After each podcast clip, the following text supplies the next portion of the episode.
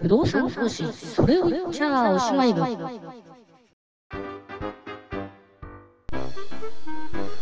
このプログラムは約30年弱不動産投資に関わってきた私が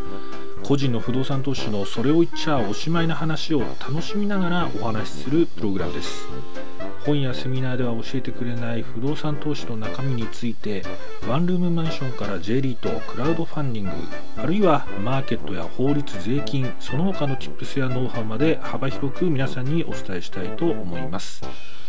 えー、喋りは素人なんですけれども、なんとか頑張っていきますので、お付き合いのほどよろしくお願いいたします。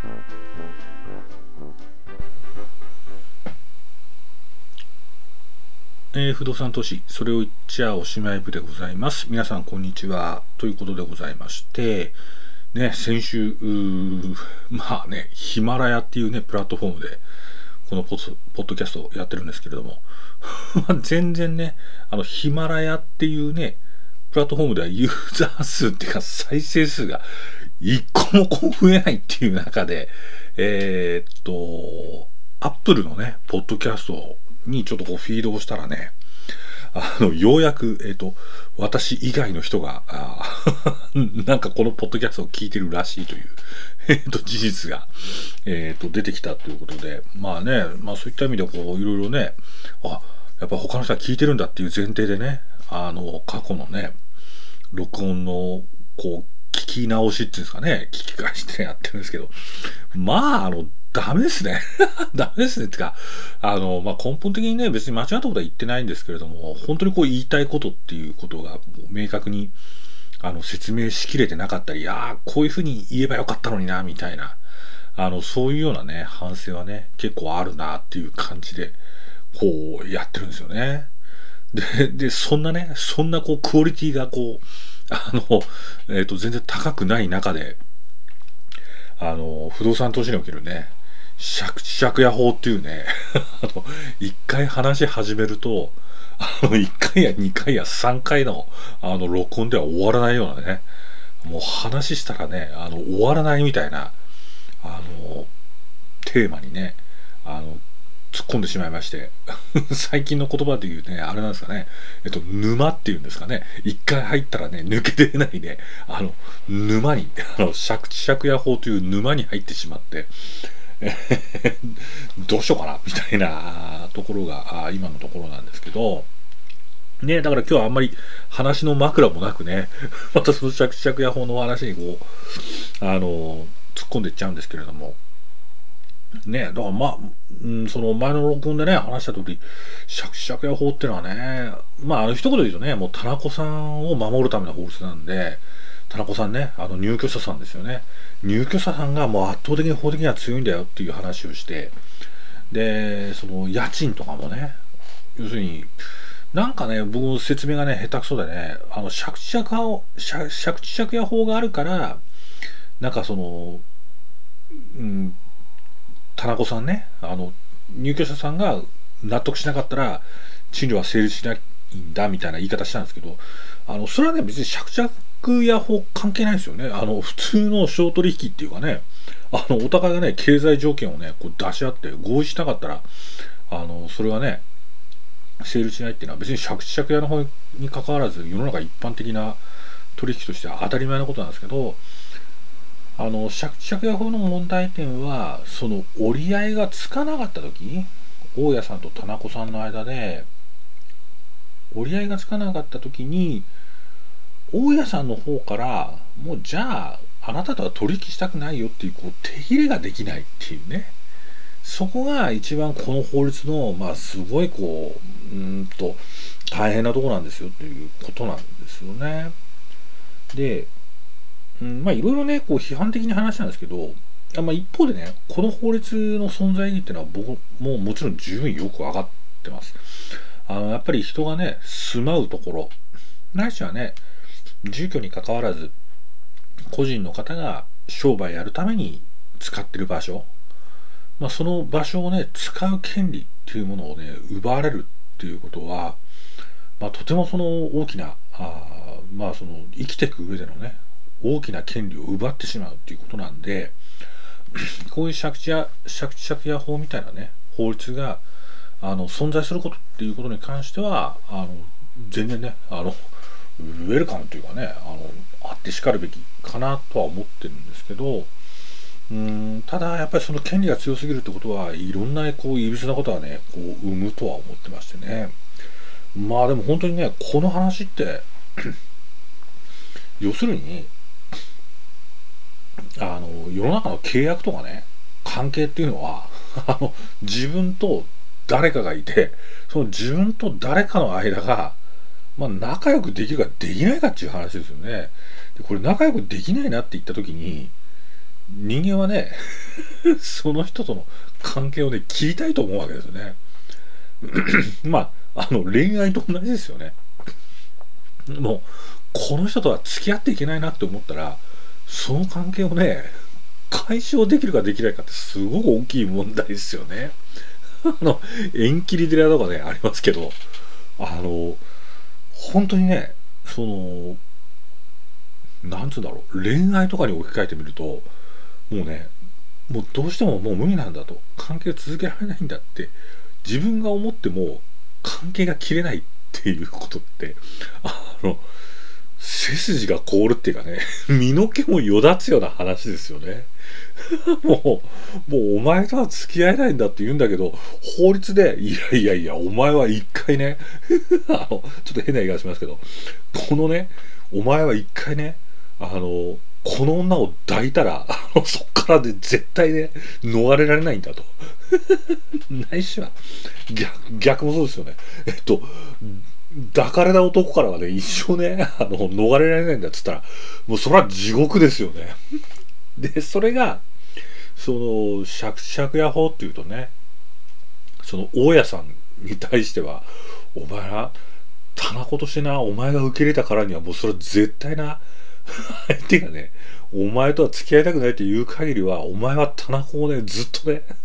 愛し続けなければいけないんだっていうね、これがね、こう、釈釈夜法だっていうことですよね。どうでしょう？皆さん、恐ろしさがね、分かっていただけたかなっていう感じなんですけど、あの、でもそういう側面があるということですね。で、まあちょっと冗談はさておき、それがね、リアルな不動産投資の現場からすると、まあ、大きくね、2つあると思うんですよね。一つは、まあ、入居者さんが、まあ、仮にですけど、まあ、ね、全ていい人であるっていう可能性はないわけですよね。なので、まあ、そのね、借り、ね、その皆さんが持ってるね、こう不動産を借りた人が、まあ、例えばね、まあ、夜な夜なね、友達を集めてね、どんちゃん騒ぎしてね、近所からクレームが来る、隣のね、部屋からクレームが来るとかね、あの、ゴミ出しのルール守んないとかね、あるいはね、あの、ゴミも出さないで部屋の中ね、ゴミ屋敷みたいにしちゃって、もう悪臭が漂ってね、近隣からクレーム来るとかね、そういうようなね、人が、もう、借りちゃったと。皆さんのね、家、あの、買ってる不動産投資の対象不動産にね、入ってしまったって言った時にね、なかなか出せないっていうね。で、いうことがあるんですね。で、もう一つはね、まあ、こっちのね、後者の方がね、多いパターンですけど、家賃のね、滞納が始まったと。そらね、何でもね、あの、要するに、物に対する対価を払うっていうのはね、当たり前のこうね、取引なわけですけど、それをね、守らないやつっていうのは、まあ、はっきり言うとね、例えばね、あの、店でね、商売やってて、金払わないで物を持ってったら、それはそういった万引きなの窃盗だのっつってね、すぐ警察突き出しますよね。うん。あの、保険入ってね、保険料払わないっつったらね、もうその時点で、はい、はい、もう保険料払ってないから、あなた何もね、保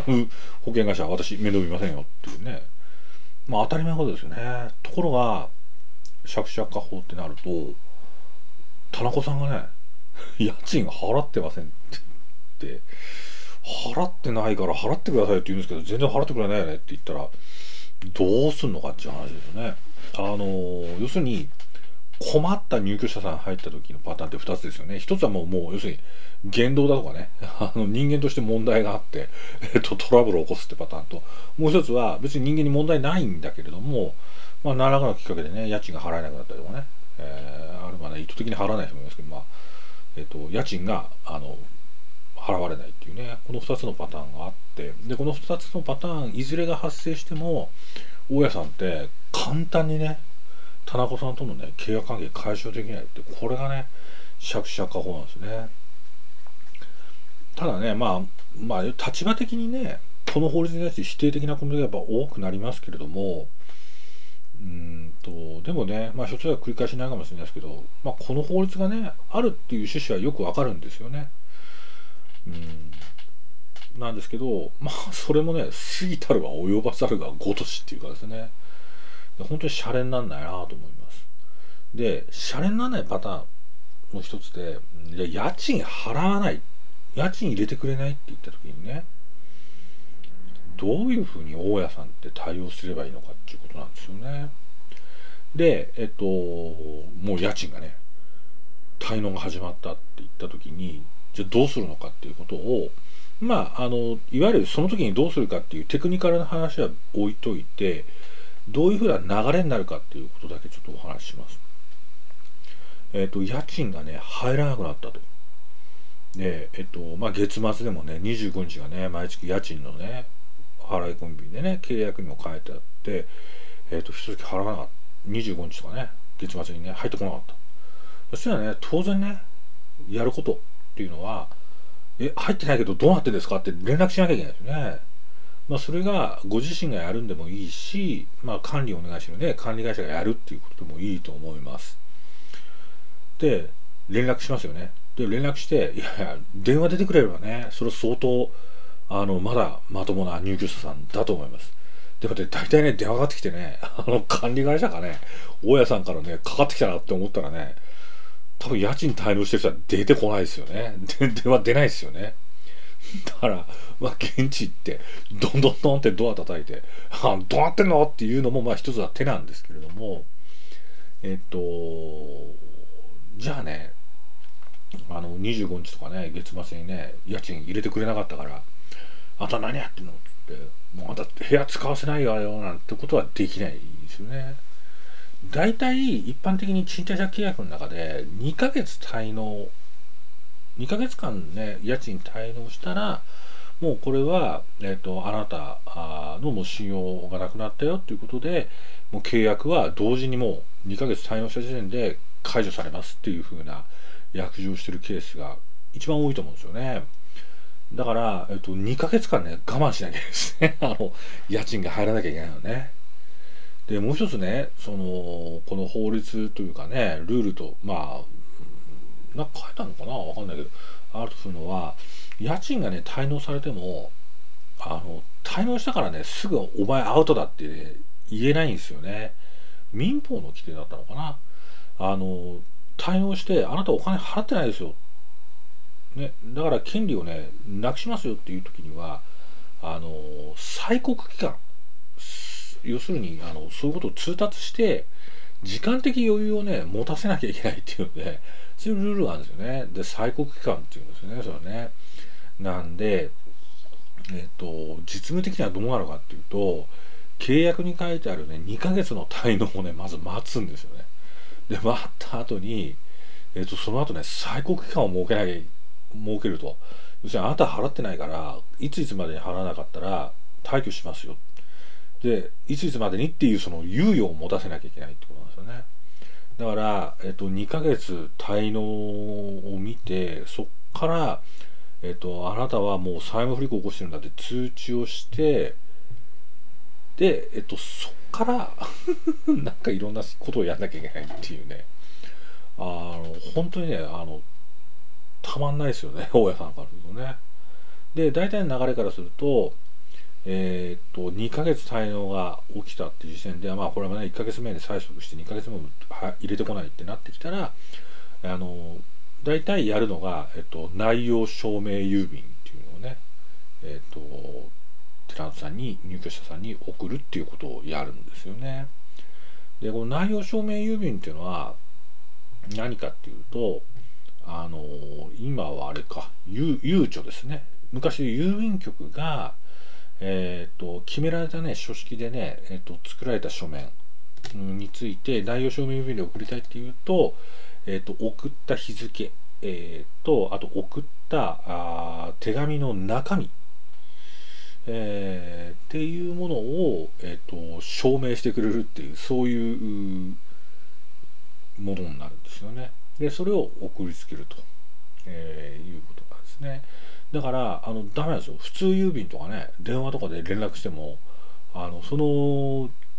大家さんとしてのね意思伝達っていうことを第三者的にあの証明してくれなかったらあのはっきり言うと「え？あのそのねテナ滞納してるテナントがねななんかそんなこと言ってますけど僕そんな話聞いてませんよ」なんてねこういうことを言われちゃうわけですよね。でそういうことを言われることを第三者特に郵便局がね証明してくれるってことで内容証明郵便っていうのは送るんですよね。っていう感じなんですけど、まあ、つまりねあのお前はあの契約をちゃんと守ってねえんだとでこれを前提に話するかなっていうことがテナントさんが賃料を滞納してその日に入れるわけじゃなくてそっからなんか契約上のね解除を構成する期間まで待ってかつそっからまた時間的余裕を持ってえっとそれも書面でねえー、かつ第三者が評価あのそれを証明してくれる形でやらないと次の手続きにいけないっていうねまずこういうような仕組みが実務的にあるっていうことなんですね。はい。で、